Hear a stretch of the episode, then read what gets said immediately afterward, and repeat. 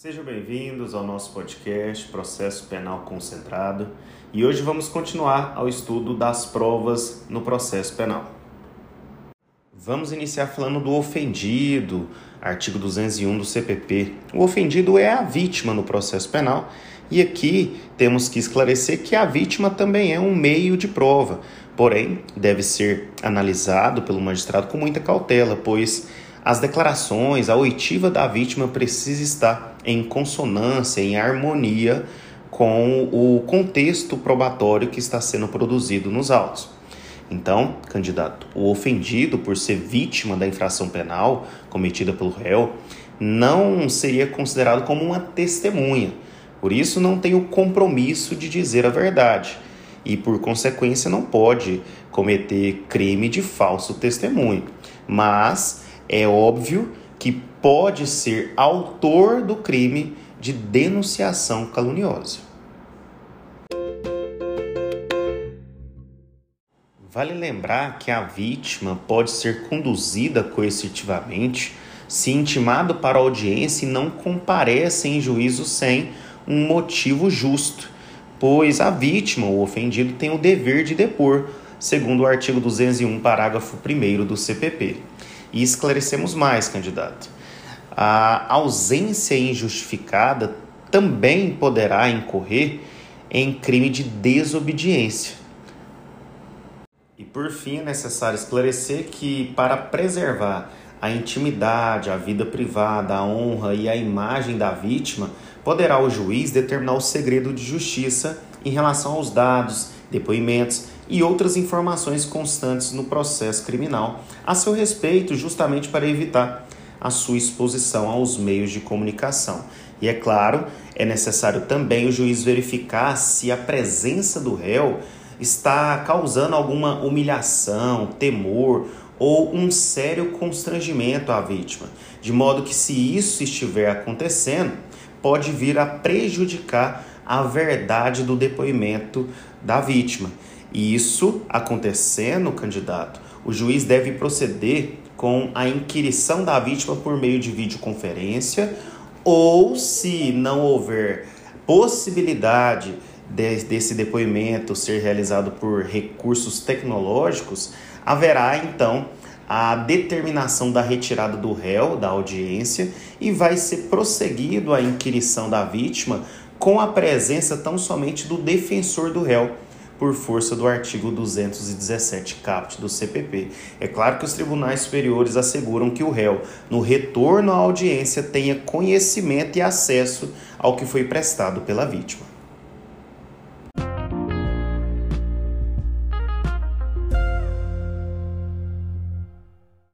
Agora vamos tratar sobre o reconhecimento de pessoas e coisas dada pelo artigo 226 do CPP. O reconhecimento de pessoa ou coisa é o meio de prova pelo qual alguém, na presença de autoridade, identifica formalmente e deixa como certa a identidade do agente do crime, ou seja, daquele que cometeu a infração penal, ou até mesmo, em se tratando de coisa, identifica a qualidade de uma coisa. Aqui trata-se de um meio de prova totalmente falível, já que a vítima ou testemunha podem se enganar em relação à pessoa ou à coisa a ser identificada, e o CPP estabeleceu então um procedimento para a validade deste reconhecimento dado pelo artigo 226 do CPP. E em apertada síntese, candidato, pode-se afirmar que na leitura do dispositivo esse reconhecimento se dá da seguinte forma: em primeiro lugar, a pessoa vai descrever as características do suspeito em um segundo momento vai colocar, né, vai ser colocado, se possível, uma pessoa ao lado de outras suspeitas que possuam ah, as características físicas semelhantes à do infrator, para que seja feita a identificação. Devendo ser lavrado o termo de todo o ocorrido, e é claro, se forem várias as pessoas que irão realizar a identificação, cada uma deverá fazê-la de forma separada. E por fim, quanto ao reconhecimento de objetos, aqui será aplicado o mesmo regramento que foi exposto, permitido pelo artigo 227 do CPP. E atenção, candidato, tanto o STF quanto o STJ admite o reconhecimento de pessoas ou coisas por meio de fotografias, e aqui a doutrina estende também ao reconhecimento por meio de vídeos. Contudo, haverá uma reserva na análise das provas no processo penal pelo magistrado, pois estas né, fotografias e vídeos né, que foram produzidas através de um reconhecimento de pessoas ou coisas não poderão servir para a condenação se forem a única fonte de prova.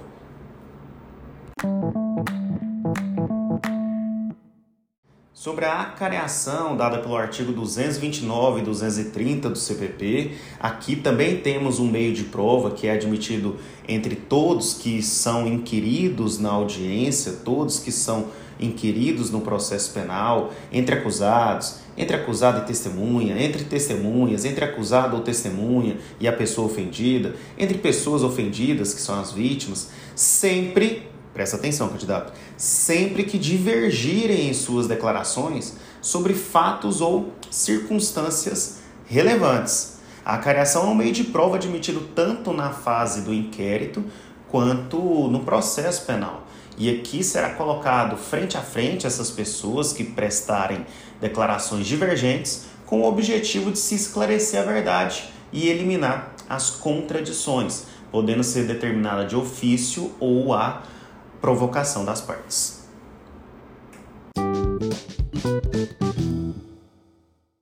Lembrando que, em relação à cariação, embora no início ressaltamos que todos da audiência podem ser acariados, no tocante ao réu, ele participa do ato se quiser, por força do princípio de que ninguém está obrigado a produzir prova contra si mesmo. E se, claro, resolver participar, ainda poderá exercer o seu direito ao silêncio. Então, para concluir, sempre que acusados, testemunhas, vítimas, entre elas, se nas suas declarações houver uma divergência sobre fatos ou circunstâncias relevantes, todos ali podem ser acareados e serão reperguntados sobre esse fato, sobre essa circunstância relevante para tentar sanar. E é justamente serão reperguntados para explicar os pontos dessas divergências e ao final será reduzida a termo ao ato de acariação. Agora vamos tratar da prova documental. Os documentos dados pelo artigo 231 a 238 do CPP é um meio de prova e, segundo a literalidade do dispositivo 232, é definido o documento como qualquer escrito, instrumento ou papel público ou particular que tem como objeto né, a capacidade de provar a existência dos fatos. E o parágrafo único ainda acrescenta que a fotografia do documento devidamente autenticada se dará ao mesmo valor do original. Vale destacar que será sempre possível a juntada de documentos no processo penal em qualquer fase processual, desde que submetidos ao contraditório, né, salvo as exceções previstas em lei. E a exceção aqui, que é palco de provas de concursos públicos e exames da OAB, é a exceção que diz respeito ao procedimento do tribunal do júri na qual não é possível a utilização de documento em plenário se não tiver sido apresentado com a antecedência mínima de três dias. E é claro, dando ciência à outra parte, conforme o artigo 479 caput do CPP. Isso significa dizer que no procedimento do júri há uma exceção em que não haverá possibilidade de juntar documento para utilização em plenário se não tiver sido apresentado com antecedência mínima de três dias, dando a oportunidade da outra parte ter ciência. Por fim, com relação às cartas particulares interceptadas ou obtidas por meios criminosos, estas não serão admitidas em juízo conforme expõe o artigo 233 do Código de Processo Penal, até porque são consideradas provas ilícitas.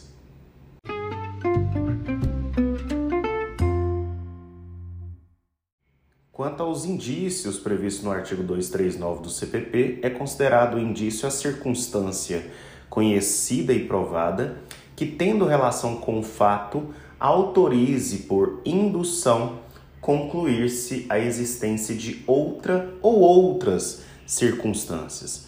Aqui podemos destacar que, por meio dos indícios, parte-se de um fato conhecido para se chegar à comprovação da existência daquilo que se pretende provar. O indício é considerado meio de prova e, dependendo da sua força e aliado a outras circunstâncias do processo, pode levar à condenação do réu. Pode-se registrar também a existência das nomenclaturas indícios positivos e indícios negativos. Os indícios positivos são aqueles que indicam a presença do fato ou elemento que se pretende provar. Já nos indícios negativos são aqueles que indicam a impossibilidade lógica do fato ou elemento que se pretende demonstrar. É o que ocorre com um álibi. Então, aqui para concluir sobre os indícios, que também é considerado como um meio de prova, lícito como qualquer outro, aqui pode perfeitamente ser utilizados como prova para eventual condenação. Agora vamos para a última espécie e meio de prova que é a busca e apreensão. A busca e apreensão prevista no artigo 240 e seguintes do CPP é considerada como um meio cautelar de obtenção de prova para evitar o desaparecimento de pessoa ou coisa, sendo classificada aqui em busca e apreensão domiciliar ou busca e apreensão pessoal. Vejamos cada uma delas.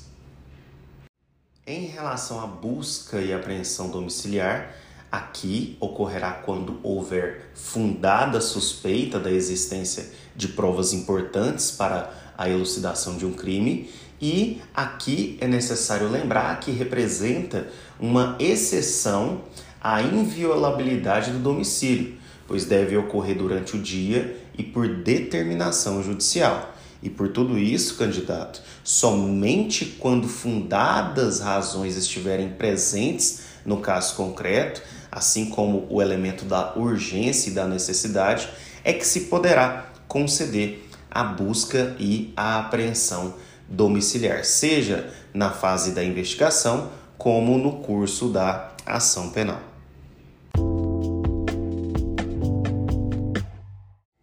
Então é válido reforçar que a busca e apreensão domiciliar será cumprida durante o dia. Agora, é possível, em uma hipótese excepcional, de existir o consentimento do morador e esse ato ocorrer durante a noite. Tradicionalmente, a doutrina vem entendendo o período de dia como o intervalo entre as 6 e as 18 horas no horário local, considerando as alterações também pelo horário de verão. Mas o que chamamos atenção é a alteração da nova lei de abuso de autoridade, em que compreende agora um horário totalmente diferente para o cumprimento do mandado de busca e apreensão domiciliar.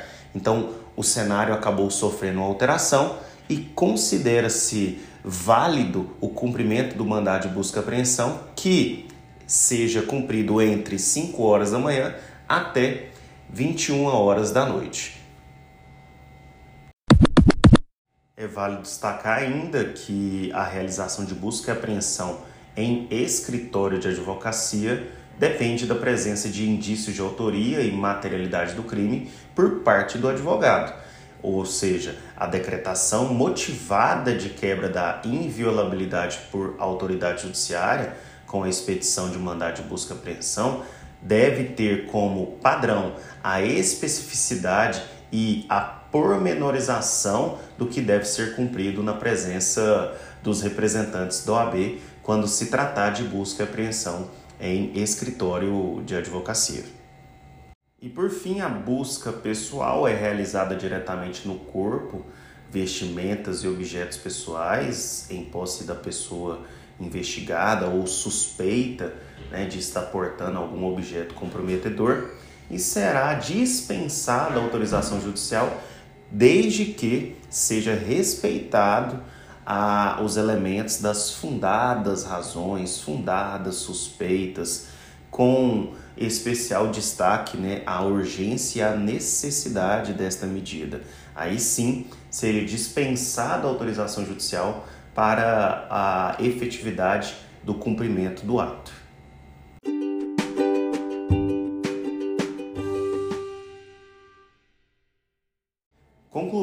Mais um episódio do podcast Processo Penal Concentrado. Tratamos sobre os outros meios de provas que restavam né, dos episódios anteriores. Falamos sobre o ofendido, sobre documentos, indícios, busca e apreensão e vários detalhes especiais para concluir o estudo sobre provas no processo penal. No próximo episódio, vamos começar a trabalhar sobre as prisões cautelares, as prisões processuais, tema de destaque em várias provas de concursos públicos e exames da OAB.